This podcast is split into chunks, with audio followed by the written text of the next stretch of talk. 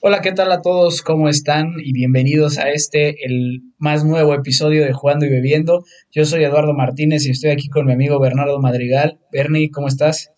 Bien, bien, ¿y tú? Bien, bien. Después de habernos saltado una semanita, ya estamos de regreso, ¿no?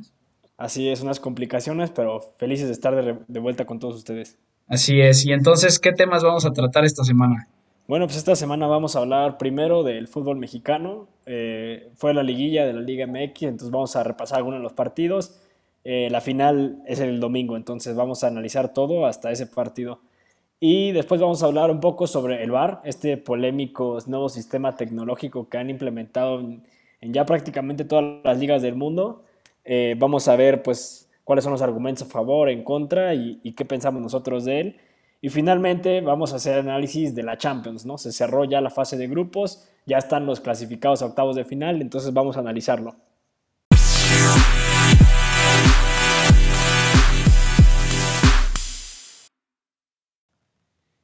Y bueno, hoy como siempre venimos este, con dos chelas diferentes. Esta semana les traemos, para empezar, una Estela Artois. Entonces, Bernie, ¿qué nos puedes decir de esta cerveza? Sí, bueno, esta es una cerveza pues muy conocida mundialmente, es una cerveza belga. Eh, y bueno, pues te digo que tiene 5.4% de alcohol. Eh, fue elaborada inicialmente en Lovania, una región, una ciudad en Bélgica, eh, desde el año 1366, entonces es muy vieja. Inicialmente era una cerveza navideña, por eso está el Artois, ¿no? Porque es la estrella de, la estrella de Belén, como en la ah. época navideña. Y, bueno, ya al final se volvió se, se, comercializó mucho y ahora es vendida prácticamente en todos los países del mundo. Es una de las grandes cervezas a nivel mundial. Eh, ¿Y qué, historia tienes relacionada del foot eh, con esta excelente chela? Bueno, pues hablando de, esta cerveza belga, pues vamos a hablar de la selección belga.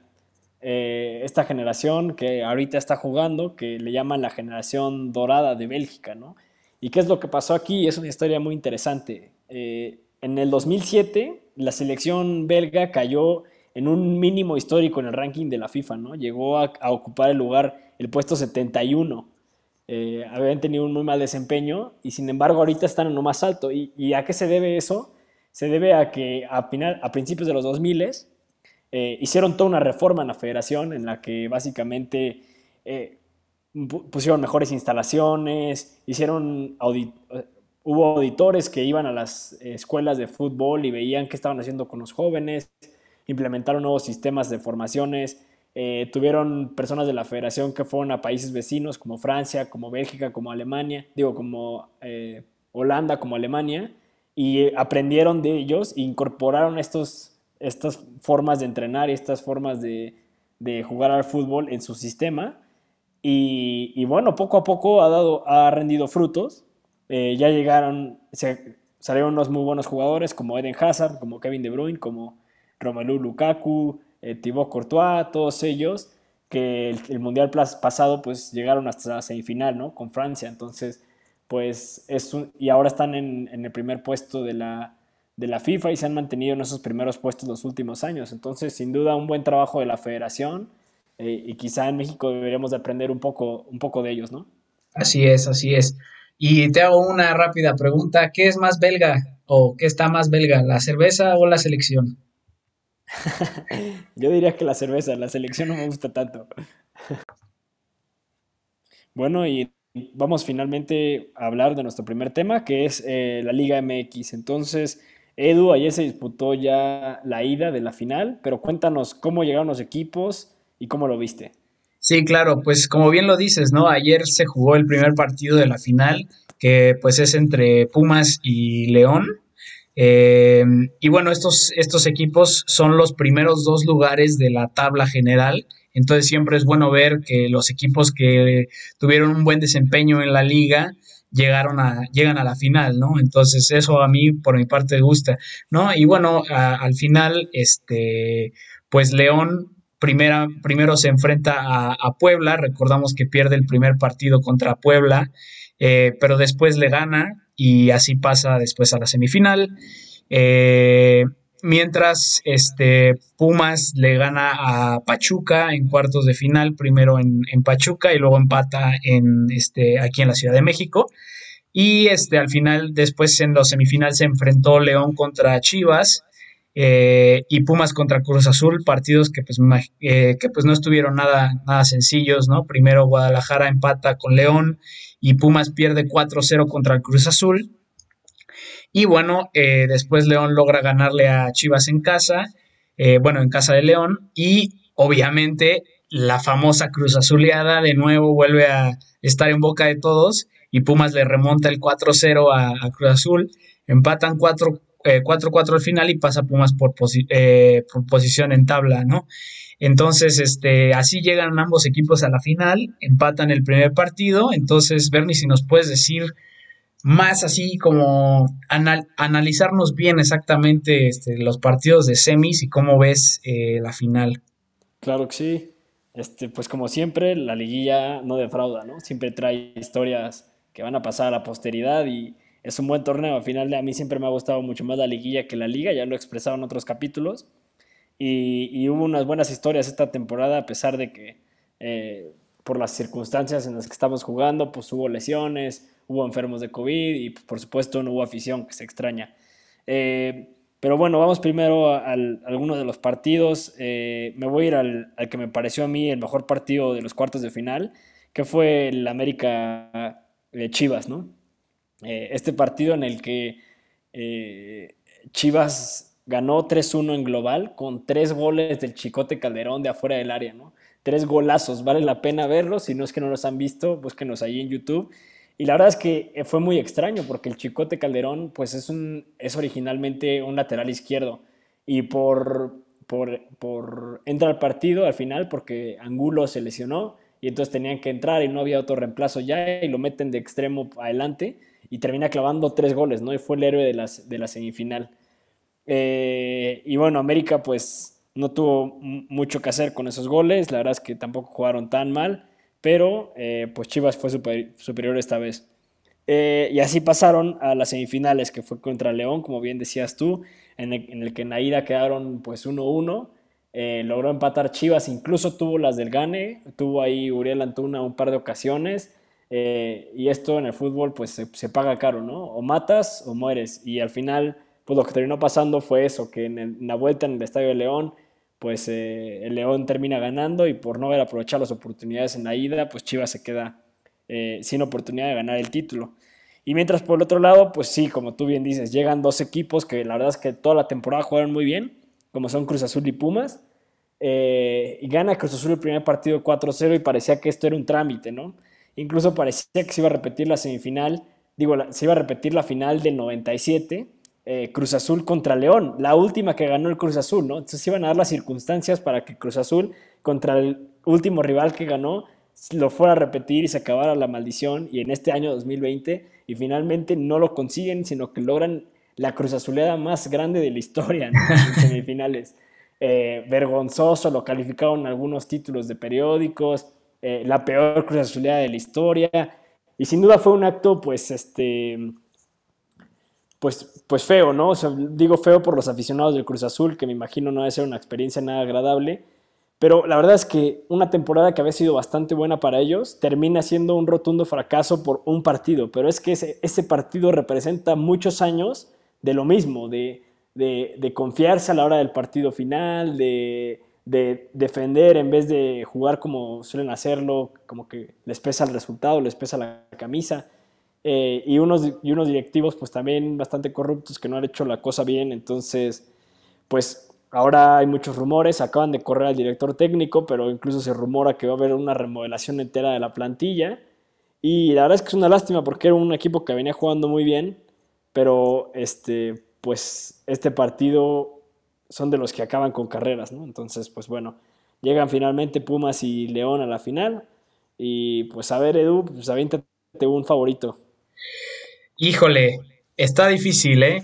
Yo creo que como favorito veo a León. Sin duda se me hace que es un equipo que pues no perdió 4-0 contra el Cruz Azul, empezaremos por ahí, pero tampoco logró remontar un 4-0, ¿no? O sea, yo digo que es un equipo mucho más sólido y la experiencia eh, nos dice que los equipos que son más eh, sólidos y que pues no son tan inconsistentes, o más bien tienen cierta inconsistencia, pues tienden a tener más calidad y, tienden a, al final a llevarse la copa, ¿no?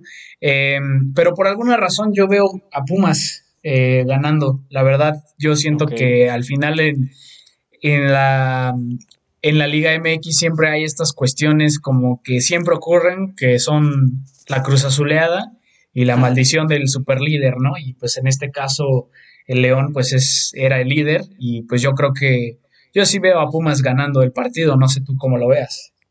Bueno, pues yo esta vez voy a discrepar contigo, amigo, pero este yo creo que ahora sí lo va a terminar ganando León. La verdad es que me dio gusto que estos dos equipos, bueno, no, me dio gusto porque ojalá hubieran llegado mis Chivas, que es lo que me hubiera gustado, pero la verdad es que fue justo el torneo porque al final pues los mejores dos equipos o dos de los mejores equipos, por decirlo así, llegan a una final y se enfrentan. Pero me parece que Pumas es muy fuerte en su campo, en CU, y no es tan fuerte fuera, ¿no? Recordemos que pues, el último partido fuera lo pierden 4-0 contra el Cruz Azul. Entonces, eh, León creo que tiene una oportunidad única para ganar. Es cierto que León siempre a la hora de liguilla, pues como que no rinde tan bien como en liga. Pero la verdad es que la liga que, que hizo el León fue admirable. Eh, sacaron 40 puntos, ¿no? Y quedaron a 8 puntos del segundo lugar, perdieron solamente un partido, entonces eh, es un, es un, sería un reconocimiento a la consistencia, ¿no? Este no es un equipo como, como lo fue Tigres hace un par de temporadas, donde eh, con cinco últimos partidos buenos ganaron el título, sino que sería un equipo que durante todo el torneo mostró una clara superioridad. Entonces, pues yo me voy a ir por el León. Ok, ¿crees que hay algún jugador que vaya a ser al final el que marque la diferencia? ¿O crees que en general el equipo de, León sea superior a Pumas? Yo creo que mucho del ataque de León depende de, de, dos jugadores que son Mena y Campbell, pero me parece que Campbell va a tener un rol más importante porque Mena últimamente pues no ha dado el mejor nivel y él y Campbell sí ha metido varios goles, entonces me parece que si Campbell logra estar en su nivel y logra eh, pues conectar bien, enfocarse bien en ese partido, podría ser el elemento clave para ganar la vuelta. Bueno, pues ya veremos qué pasa. Ya veremos. Y bueno, este, para dar paso al siguiente tema, voy a regresar un poco eh, al anterior, pero digo, ya es una cosa totalmente diferente. Este, me, llamó la atención que no mencionaras nada de, del bar, este, en tu resumen, pues, de la liguilla, ¿no? Y justamente es este tema del que vamos a hablar. Para empezar, ¿hubo alguna controversia del bar en la liguilla? Como para tomarlo como, eh, como para dar inicio, ¿no? Al tema del bar. Claro, sí, sí, sí. Pues yo creo que no hubo una, sino sí hubo varias, ¿no? Y en varios partidos distintos. En el de Chivas América también hubo un poco de polémica y en el de León también. Al final, eh, como que no sabían si se iba a ir a revisar o no se iba a revisar. Pasaba una mano dentro del área y decían sí o no. El Cruz Azul sí, también reclamó que, el VAR les jugó en contra. Sin embargo, eh, los aficionados no se enfocaron tanto en en reclamarle al VAR más que en reclamar a los jugadores, ¿no? Porque al final el VAR te puede jugar mal una jugada, pero cuatro goles, pues ya también es un problema del equipo, ¿no? Pero sí, es verdad, hubo un problema y a eso es justo a lo que íbamos a entrar y por lo que queríamos discutir este tema del VAR, porque no es un problema exclusivo de la Liga MX, sino que en todas las ligas del mundo, e incluso las de más alto nivel, Premier League, Liga Española, Liga Italiana, pues genera, sigue generando mucha polémica, algo que que ya para este entonces tendría que estar un poco más eh, uniforme, ¿no? No sé si explicarlo, no sé si decirlo así. Ya tendría todo el mundo que como que aceptarlo y volverse unas normas más generalizadas y sin embargo no ocurre. ¿Cuál es tu eh, opinión general del VAR? Así, actualmente como está, ¿qué opinas del VAR?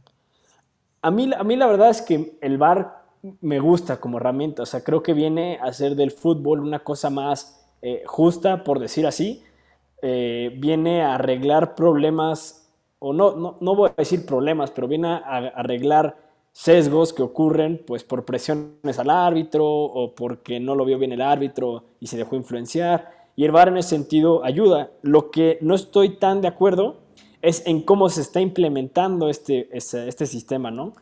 Eh, y creo que en gran parte eso depende del juicio, o sea, bueno, depende de cada liga, pero también depende del juicio del árbitro. Mm. Eh, ahorita vamos más a detalle, pero primero dinos tú cómo, cómo, cómo, ¿qué te parece esto? ¿La pruebas o no la pruebas, VAR? Este, pues mira, yo desde que se empezó a implementar el VAR, eh, no lo vi, la verdad, como algo que me gustara, ¿no? yo siento que el error humano hasta eso y es parte de los deportes. Y el VAR yo siempre lo vi como algo que llega a quitarle al fútbol parte de su esencia, ¿no? Parte de esa explosividad que, que tiene el fútbol cuando se anota un gol o cuando se marca un penal que ya se le va quitando a los aficionados porque ya en el momento en el que entra el gol ya no sabes si puedes celebrar porque tienes que esperar a ver si la axila o la nariz de Zlatan estaba en fuera de lugar, ¿no? Entonces, eso a mí no me gusta y luego el otro punto que por lo que yo eh, mantengo una manera negativa de ver al VAR es porque es algo que, según esto, llegó a evitar controversias y al contrario, ¿no? Eh, ha creado más controversias, en mi opinión, ¿no? Entonces a mí no me gusta personalmente. Ok, sí, justo ese segundo tema es, el, que, es el del que iba a mencionar, pero eh, a mí bueno, respecto a tu primer punto, me parece que, que sí es verdad, el error humano pues también es parte y es esencia del, deporte, porque al final el deporte pues es humano, ¿no? Entonces eh, no estamos hablando de, del FIFA en el PlayStation ni nada, sino un error, un juego que se juega pues así con afición y con, choques y todo y pues al final está sujeto a error humano. Lo que yo argumentaría aquí es, ok, sí, los argentinos muy felices por la mano del Diego en, en la, mano de, en el gol de la mano de Dios, ¿no? Sí. Pero si fueras inglés, pues estarías muy molesto, ¿no? Entonces, claro. creo que al final, pues sí, es verdad que el error humano tiene ahí su peso, pero pues quizá es mejor o más justo desde un punto de vista el que se marque parejo para todo el mundo. Y en cuanto a tu segundo punto, es justo de lo que yo quería comentar. A mí me parece que el VAR es buena opción, pero su implementación no me gusta tanto. ¿Y, por qué lo digo? Por, por, eso que dices tú, o sea, se mete un gol y, se toman 10 minutos en revisar si el pie estaba dos centímetros adelantado que el pie del rival, ¿no? Para el fuera del lugar. Y ese son el tipo de cosas a las que yo digo, bueno, aquí quizá el VAR no tendría que entrar, ¿no? O sea, eh, no hay realmente una ventaja eh, de fuera de lugar si estás medio hombro adelante que el defensa. Eh, y esas cosas se pueden revisar mucho más rápido. Es decir, pasa el gol y si el VAR detecta que fue muy evidente el fuera de lugar, pues quizá manda la señal, ¿no? Pero no se tiene que revisar como todo eso porque justamente lo hace muy pausado. Y luego también pasa que, por ejemplo, en penales, no sé qué opines tú, ahora ya se volvió común que cualquier mano dentro del área se vuelve penal. ¿Por qué? Porque eh, en una imagen parece que pues sí es mano, pero ya en cámara rápida pues a veces no, no lo es tanto, ¿no? Pues, es un movimiento natural de la mano o el balón iba muy rápido y eso pues ya se está quitando y el VAR parece ser que va a marcar todo. No sé cómo lo veas tú. Sí, claro, o sea, llegó, digamos, con, como esta cosa para evitar el, el error claro y obvio, ¿no? O sea, digamos, la mano de Maradona era muy evidente, a lo mejor en el momento el árbitro, pues por estar concentrado en otra cosa o porque hay muchos jugadores no lo vio, pero sí era muy evidente, ¿no? Ahora, si hubiera habido ahí un fuera de lugar de centímetros en el momento en el que Maradona recibe el balón para ese gol fantástico que hace, o hubiera recibido tantitito con la mano o algo así, entonces cambian mucho las cosas, ¿no? O sea, como, como bien lo dices, la implementación lo es todo y se ha vuelto una cuestión, eh, pues que intenta ser muy purista, ¿no? Por decirlo así. Y, y ha hecho la creación de este tipo de reglas, de que cualquier balón que vaya a la mano va a ser penal e incluso cuando hay un penal que el portero no se pueda mover de la línea y se revisa que no se haya movido nada de la línea, ¿no? Entonces se vuelve esta cosa muy purista, ¿no? Sí, estoy totalmente de acuerdo y, creo que es justo, creo que coincidimos en que pues es cosa de implementación. Creo que debería de haber, eh, pues por parte de la FIFA quizá, eh, una unificación de las reglas del VAR y, tomar en cuenta también a jugadores a la hora de hacer estas reglas, a árbitros, a directores técnicos y todo, porque pues al final eh, creo que si es una herramienta que viene a ayudar, la va a aceptar todo el mundo, pero si es para perjudicar o, es algo que le está quitando esencia, digamos, al, fútbol, pues no, no la van a, terminar tolerando. Pero quizá, por ejemplo, el VAR, me gusta a mí cuando el VAR, por ejemplo, se utiliza para eh, corregir cosas como tarjetas rojas directas, ¿no? O sea, me parece que eh, antes quizás si no te estaban viendo las cámaras y no te veía ningún árbitro, podías hacer algún acto ahí violento, podías eh, agredir a un, a un compañero y quizás salirte librado. Y ahora me parece que eso viene a corregirlo también. Habiendo tantas cámaras, me parece que eso es, por ejemplo, una de las cosas buenas del bar, ¿no? Que, que, pues que ya no van a pasar cosas como detrás de cámara que puedan perjudicar o lastimar a los jugadores.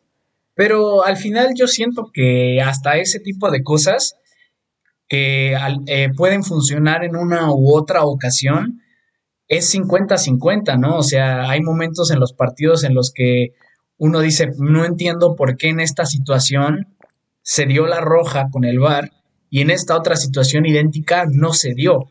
Sí, eh, sí, sí, sí, estoy totalmente de acuerdo y creo que es, lo mismo, ¿no? Es sobre la implementación. O sea, también todavía no queda muy claro en qué momento se decide que el árbitro la va a ver y en qué momento el VAR automáticamente le dice, eh, la cosa es así, ¿no? Sí, sí. Y en qué momento el VAR sí tiene autoridad para decir o no. Habían dicho originalmente, por ejemplo, que, el VAR solo podía entrar si consideraba que había un error grave, ¿no? O sea, como muy evidente en el área. Y parece que se le olvidó esa regla a todos los árbitros porque al, mínimo contacto le dicen como, ve a ver al VAR. Y dices, bueno, no es tan evidente el error, ¿no? O sea, Incluso hay veces que van al bar, lo ven varias veces y aún así está muy difícil saber, bueno, pues si esa no fue, o sea, si no es tan evidente, pues entonces ya, ¿no? O sea, Exacto. Que, juegue, o sea, sí estoy de acuerdo, si sí se le fue muy grave y es muy evidente, pues entonces sí que entre el bar y le diga, no, sabes que si te equivocaste y nunca lo toca, ok. Pero, Exacto. Pero si es un rozón, pues no tendría por qué ir a revisarlo al, bar, ¿no? O sea, pues no es tan evidente que, que sí es penal y sin embargo, pues sí ocurre. Así con penales, con rojas, con fuerzas de lugar, con todo. Y al final el hecho de que algo que llegó para quitar la polémica hasta cierto punto genere más polémica, yo creo que le quita al juego mucho más de lo que le aporta. Mm, no sé, ahí no estoy tan de acuerdo contigo. Es que la esencia del juego se está viendo afectada por algo que no funciona muy bien. y, que, y que genera mucha polémica, ¿no? Y eso es lo que eh, a mí no me gusta. Mm, pues sí, pero también se está evitando que, haya, pues, este, grandes robos en el fútbol, ¿no? No sé si el, escándalo de Stanford Bridge, esas cosas, para todos los que no son barcelonistas, pues son cosas que uno quisiera que nunca hubieran pasado, ¿no? Y sin embargo pasaron porque el árbitro no lo vio. Pero ¿cómo hubieran cambiado, piensa tú, la historia de las cosas que han pasado en el fútbol si se hubiera implementado el VAR? Sí, claro, claro no lo sé, mejor para unos, peor para otros, pero lo que no, lo que no habría duda es que pues se acercó lo más posible a la justicia.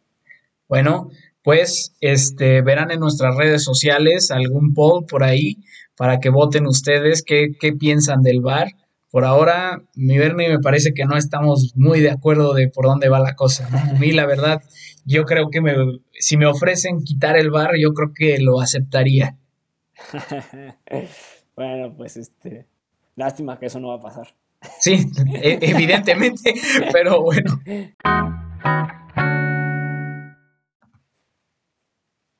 Bueno, pues vamos a pasar a, nuestra siguiente cerveza antes que a nuestro siguiente tema. Eh, Edu, cuéntanos qué estás tomando.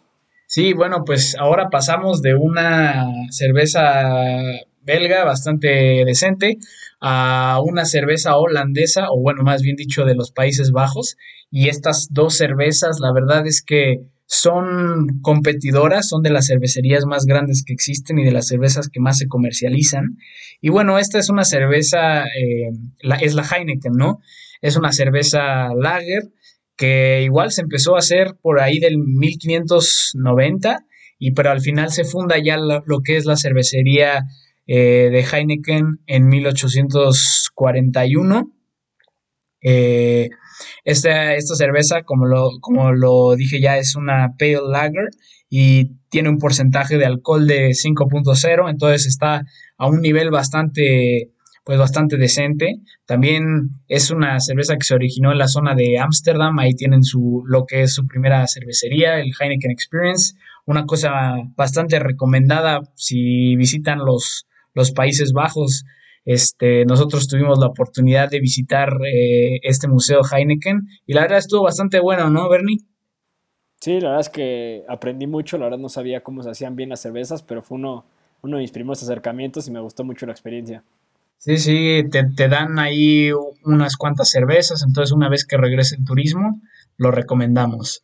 Pero bueno, pasamos a una pequeña historia de fútbol y hoy vamos a hablar de otra leyenda, Johan Cruyff, este jugador de los Países Bajos, este que inventó, o bueno, más bien es la idea detrás de el total fútbol, lo que es que es un, es un estilo de juego bastante fluido en el cual pues obviamente eh, los, los jugadores pueden jugar en diferentes posiciones y reemplazar los atacantes a los medios, los medios a los defensas. El chiste es que haya mucho movimiento en el campo y de ahí salió como la base de lo que muchos equipos hacen, ¿no? De ahí salió la idea de cómo jugaba pues en algún punto el Barça eh, y hasta el día de hoy es el estilo de juego que tiene el Ajax, jugadores que pueden jugar en muchas posiciones, que saben intercambiarse y utilizar bien el espacio. Entonces Johan Cruyff es uno de los jugadores que más bien llegan a darle al juego no solamente su talento, sino este, una manera de, de jugar que ha sido además muy exitosa, ¿no crees? Sí, sin duda, un ícono del fútbol es.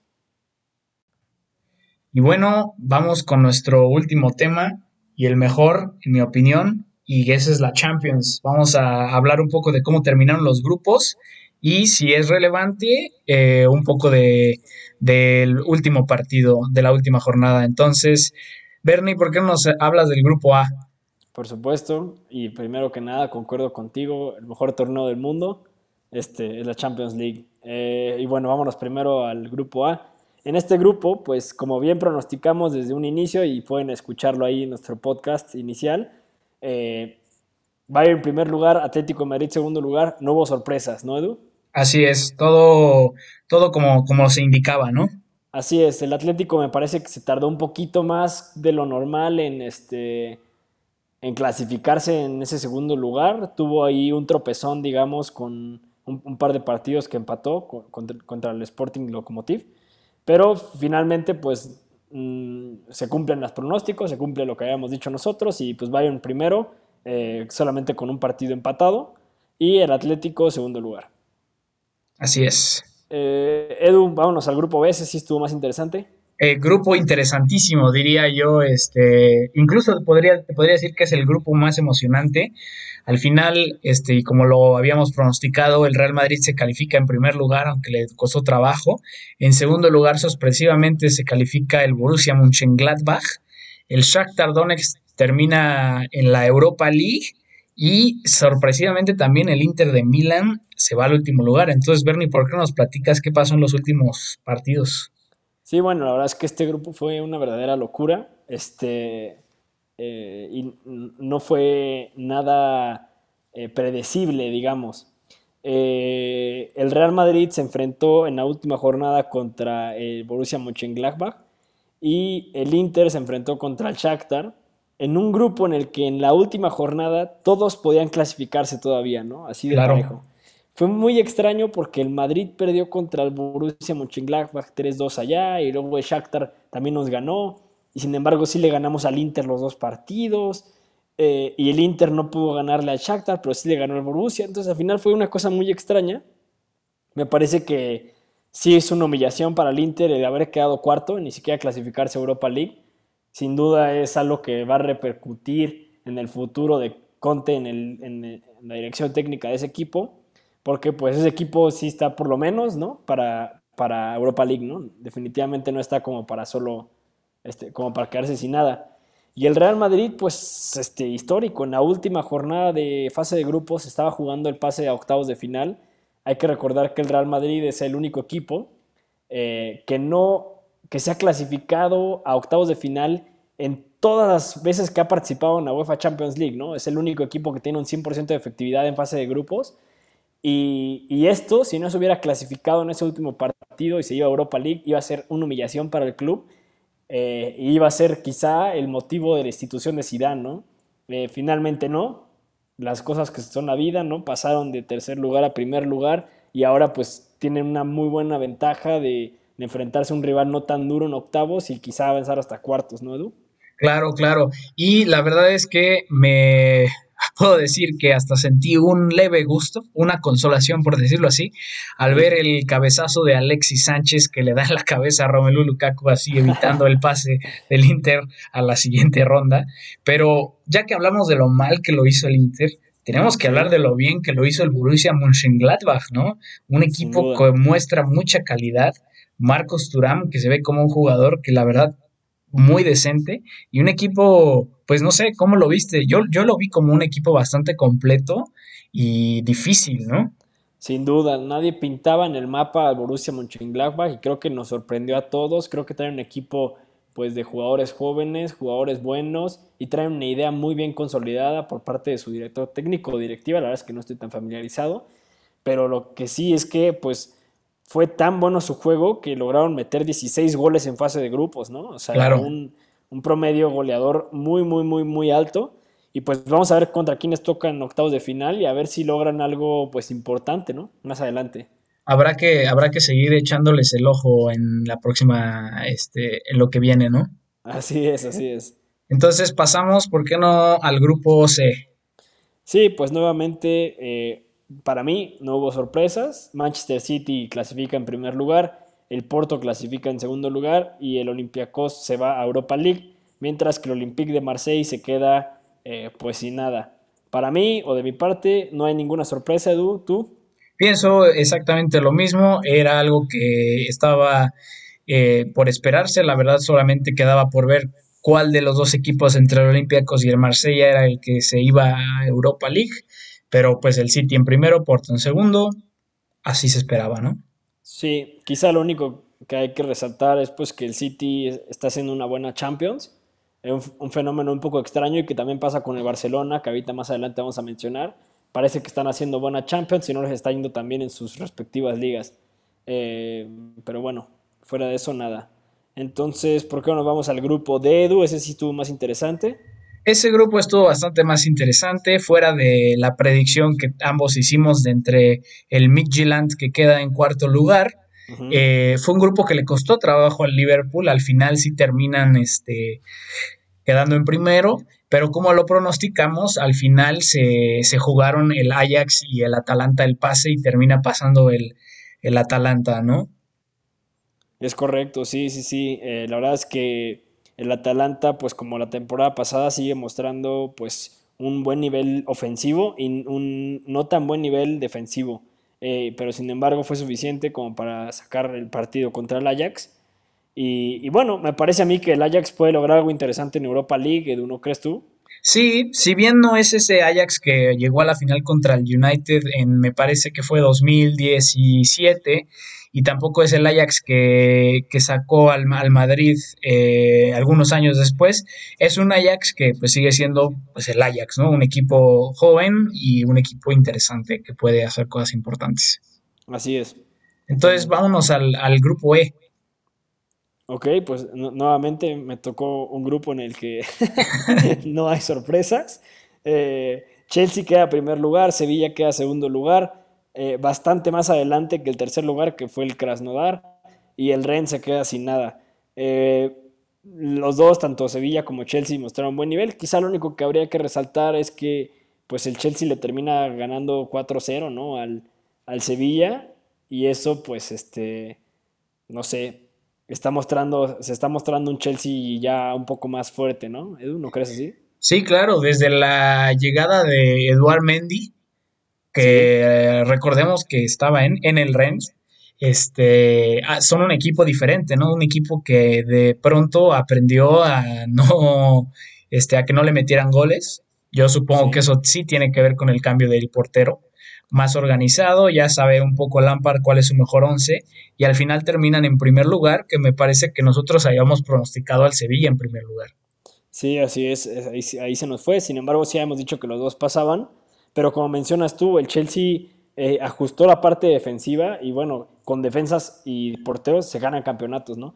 Claro. Eh, quedaron con 14 goles a favor y solamente dos en contra. Eh, pues sí, es un muy buen registro y, bueno, hay que tener cuidado ahí el Chelsea, que no va a ser rival fácil para las próximas fases. Así es. Edu, vámonos al grupo F. Claro, y ahora yo creo que es la primera vez que a mí me toca esta, un grupo sin sorpresas. Al final quedó también como lo habíamos pronosticado, el Borussia Dortmund pasa en primer lugar. Tampoco fue lo más sencillo, recordamos que perdió su primer partido, pero al final sí logran sacar el primer lugar. La Lazio termina en segundo y yo aquí pido una disculpa a todos los que nos escuchan desde Brujas porque yo había pronosticado al Brujas en último lugar y dieron pelea, incluso este, si hubieran logrado un resultado, hubiera sido posible, ¿no? Que, clasificaran. Claro, totalmente. Eh, pues sí, no hubo sorpresas para mí tampoco. Este, creo que el Borussia Dortmund, eh, ahora que regrese Haaland, pues podría otra vez lograr algo interesante en Champions, porque pues tienen un equipo bueno y tienen pues a Erling Haaland, que pues es está haciendo récords, ¿no? En Champions League. Entonces, eh, ya veremos contra quién les toca en el sorteo de, octavos de final. Perfecto, y entonces nos vamos al grupo G. Ok, sí, pues este, aquí sí hubo un poquito de sorpresa en la última jornada. Eh, se enfrentaron Juventus y Barcelona por el primer lugar y se enfrentaron el Dinamo de Kiev contra nuestro querido eh, Fener ¿Estás triste? sí, estoy muy dolido. La verdad es que me pesó un par de días. Claro. El hecho de que pues no sacaran ese partido porque creo que hubieran hecho un gran papel en Europa League. Eh, sin duda, pero aprovecho la ocasión para mandar un mensaje a los directivos del Cravos para que por favor nos inviten a un partido. Nos encantaría poder ir a ver jugar al equipo y apoyarlos, ¿no? Y este, pues haremos nuestros planes de viaje cuando sea posible para intentar ir a apoyarlos, ¿no, Edu? Así es, claro, estamos muy, muy emocionados y como dices, ¿no? Extendemos, este, pedimos más bien una invitación. Nos encantaría ir a, Budapest a ver al 32 veces campeón de liga. Entonces, este, estaría excelente. Lo vamos, Pero a estar siguiendo, lo vamos a estar siguiendo toda la temporada. Aquí este podcast no se lo pierda. Vamos a estar, por supuesto, dando noticias de cómo va el Fener Cravos en su respectiva liga. Pero bueno, vámonos al partido este, que definía el grupo, que era la Juventus Barcelona y en donde el Barcelona cae 3-0 este, contra la Juventus de Cristiano y caen en el Camp Nou y bueno, al final por este resultado, como fue un gol más del que ellos lograron meter en Turín, pues se clasifican como primero del grupo y le complican la vida bastante al Barcelona para los octavos de final. Y pues yo te diría a, a ti, Edu, pues este, ¿por qué el Barcelona no puede perder un partido de forma normal, no? O sea, ¿por qué tiene que ser o goleada o, ganar? pues es una excelente pregunta y yo creo que tiene que ver un poco con mentalidad, ¿no? O sea... Puede ser, puede ser. Yo creo que ahí tienen alguna cuestión mental que, que les falla, ¿no? Y, y, de la verdad es que demuestra, yo creo que al Barça le falta carácter eh, en, este momento, ¿no? Y que pues en este que era el partido importante no lo, no lo pudieron sacar. Sí, sí, es verdad. Este, y bueno, al final, como tú dices, se le complica mucho la vida, la vida en la siguiente ronda. Sí, quizá, quizás eso que dices, que mencionas tú de la actitud, lo que sí es cierto es que las últimas temporadas han tenido unas derrotas, pues, este, grandes, ¿no? Abultadas. Y, bueno, Coman no me parece que, esté haciendo un buen trabajo en ese equipo, ni en Liga y ahora pues ni en Champions, porque no, no se ve fácil el futuro. Y bueno, Edu, pues vámonos al, último grupo. Y pues aquí te cedo la palabra para que este, muestres tu, disgusto. Mejor, eh, bueno, vamos a decir primero cómo acabó y luego tú me dices lo que piensas. Este, pues en este grupo no estuvo tan interesante como el Real Madrid, pero pues era el llamado grupo de la muerte. eh, grupo que igual se definió al final los que pasaron en la última jornada. Termina en primer lugar el Paris Saint-Germain, en segundo lugar el RB Leipzig y en tercer, tercer lugar y a Europa el United y en último lugar el Estambul Başakşehir. Entonces, ¿cómo viste la última jornada de este grupo, Bernie? ¿Cómo la vi? Pues bueno, voy a hablar primero del partido del, del, PSG, donde pues un lamentable incidente con un, con un árbitro pues provocó que se suspendiera el partido y aprovechamos para mostrar nuestra solidaridad y en este podcast por supuesto estamos a favor del respeto y estamos a favor del fair play. Entonces pues es una pena que estas cosas sigan ocurriendo y ojalá la UEFA o quien sea que sea el responsable pues tome cartas en el asunto y penalice a las personas responsables, ¿no? sí, eh, sí, claro. Eh, el respeto ante todo y es una lástima que haya ocurrido este episodio, ¿no? Por supuesto. Eh, y en cuanto al partido, se reanudó al día siguiente y bueno, fue goleada del PSG, unos golazos de Neymar, la verdad es que está rindiendo un buen nivel ahorita. Vamos a ver si no se nos lesiona o, a ver si no se, desconcentra, pero ahorita está mostrando un buen nivel. Y finalmente, pues el otro partido, eh, pues ese te lo voy a dejar que lo analices tú un poco mejor, Edu. Lo único que voy a mencionar es, pues eh, el PSG arrancó mal, pero forzó al final el Leipzig eh, pues mostró solidez, ¿no? Es un equipo fuerte. Y el United empezó muy bien, empezó prometedor y al final Europa League a mí me parece que debe ser calificado pues como un rotundo fiasco. No sé cómo lo veas tú. Sí, como lo dices, ¿no? Este es un, es un grupo tirado a la basura por parte del, del United. La verdad es que al principio cuando nosotros hicimos las predicciones yo estaba un poco inseguro de si el United iba a lograr pasar, ¿no? Porque al final le toca contra un finalista y contra un semifinalista de la anterior, ¿no? Entonces, si tú me hubieras dicho al principio va a terminar PSG Leipzig United, yo te hubiera dicho, mm, sí, este es muy posible, ¿no? O lo más posible. Pero después de tener ese arranque y lograr ganar en París y luego ganarle a Leipzig, el United donde tiró el grupo a la basura fue en el partido que perdieron en Estambul, ¿no? Porque no saben defender y al final eso les cuesta porque pues ya hubieran casi casi que clasificado ganando ese partido en Estambul y luego empiezan muy mal el partido contra Leipzig, se van 2-0 abajo, luego 3-0 y eso pues básicamente mató todas las posibilidades. Pelearon porque tuvieron oportunidades hacia el final, pero no, no fue suficiente y al final el, hecho de no haber podido amarrar el grupo, pues es lo que, lo que costó y se va en Europa, ¿no? Sí, la verdad es que, eh, bueno, yo considero que el United es uno de esos clubes que por historia tendría que estar siempre en Champions League y que en los últimos años no haya tenido, eh, bueno, más bien desde la salida de Ferguson no ha tenido una consistencia en este torneo, ¿no? Se clasifica, luego se va a Europa League, luego sí se clasifica, pero fase de grupos se va a Europa League. Me parece que, eh, pues, por el, por el nivel de, inversión que hacen, por lo mundialmente conocido que es y por su propia historia y tradición, pues tendrían que, que ya este, pues, consolidarse un poco más, ¿no? En estos puestos de Champions. Pues sí, así es, estás en lo correcto y la verdad es que, eh, como, como bien lo dices, ¿no? Deberían de haber eh, clasificado, sobre todo teniendo el inicio que tuvieron y al final no sé si fue, pues yo creo que en parte también tiene que ver, hablando de la mentalidad del Barça, la mentalidad de los jugadores de United es bastante frágil, se ha demostrado hasta hace poco y bueno, desgraciadamente no los veremos en la, en la siguiente ronda. Y, pero lo que sí es que va a haber muchos buenos equipos en la próxima ronda y aún así va a ser muy emocionante, ¿no?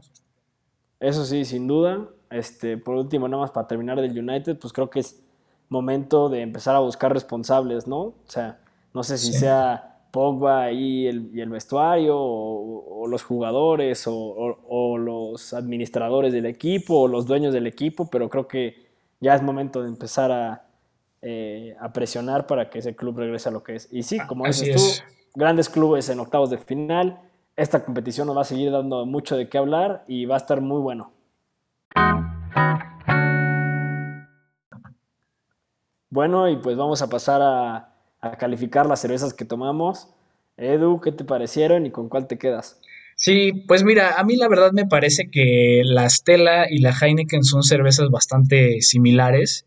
Sin duda es el mismo estilo lager. Pero al final yo creo que a lo mejor tiene que ver con el marketing que hacen o, o tal vez con el hecho de que aquí se ve mucho más. Pero yo me voy a quedar con la, con la Heineken. La verdad, este, pues sí es belga, pero no, no está tan buena la, este, la Stella. Eh, y entonces me quedo con la Heineken. ¿Tú? Yo me voy a quedar con la Heineken, es una de mis cervezas favoritas, eh, porque, bueno, por su sabor es muy bueno, pero también porque, pues es como muy, como decías tú, es ligera, es eh, una cerveza pues muy conocida, bastante buena, buena calidad, pues a mí me gusta mucho y me voy a quedar también con la Heineken. Y bueno, pues, salud. Pues muchas gracias por escucharnos, esperemos les haya gustado este podcast. Este, recuerden que pueden darnos eh, comentarios o sugerencias para tratar en el siguiente podcast. Estamos en Twitter, yo soy arroba berniemp y pueden encontrar la página oficial del podcast como arroba JYB Podcast. Sí, a mí me pueden seguir en Twitter como Edu97 Martínez. Recuerden que también tenemos Instagram, jugando y bebiendo. Y este, ahí también nos pueden mandar cualquier comentario o sugerencia. Por favor, suscríbanse al podcast y compártanlo con sus amigos. Y nos vemos la próxima semana. Venga.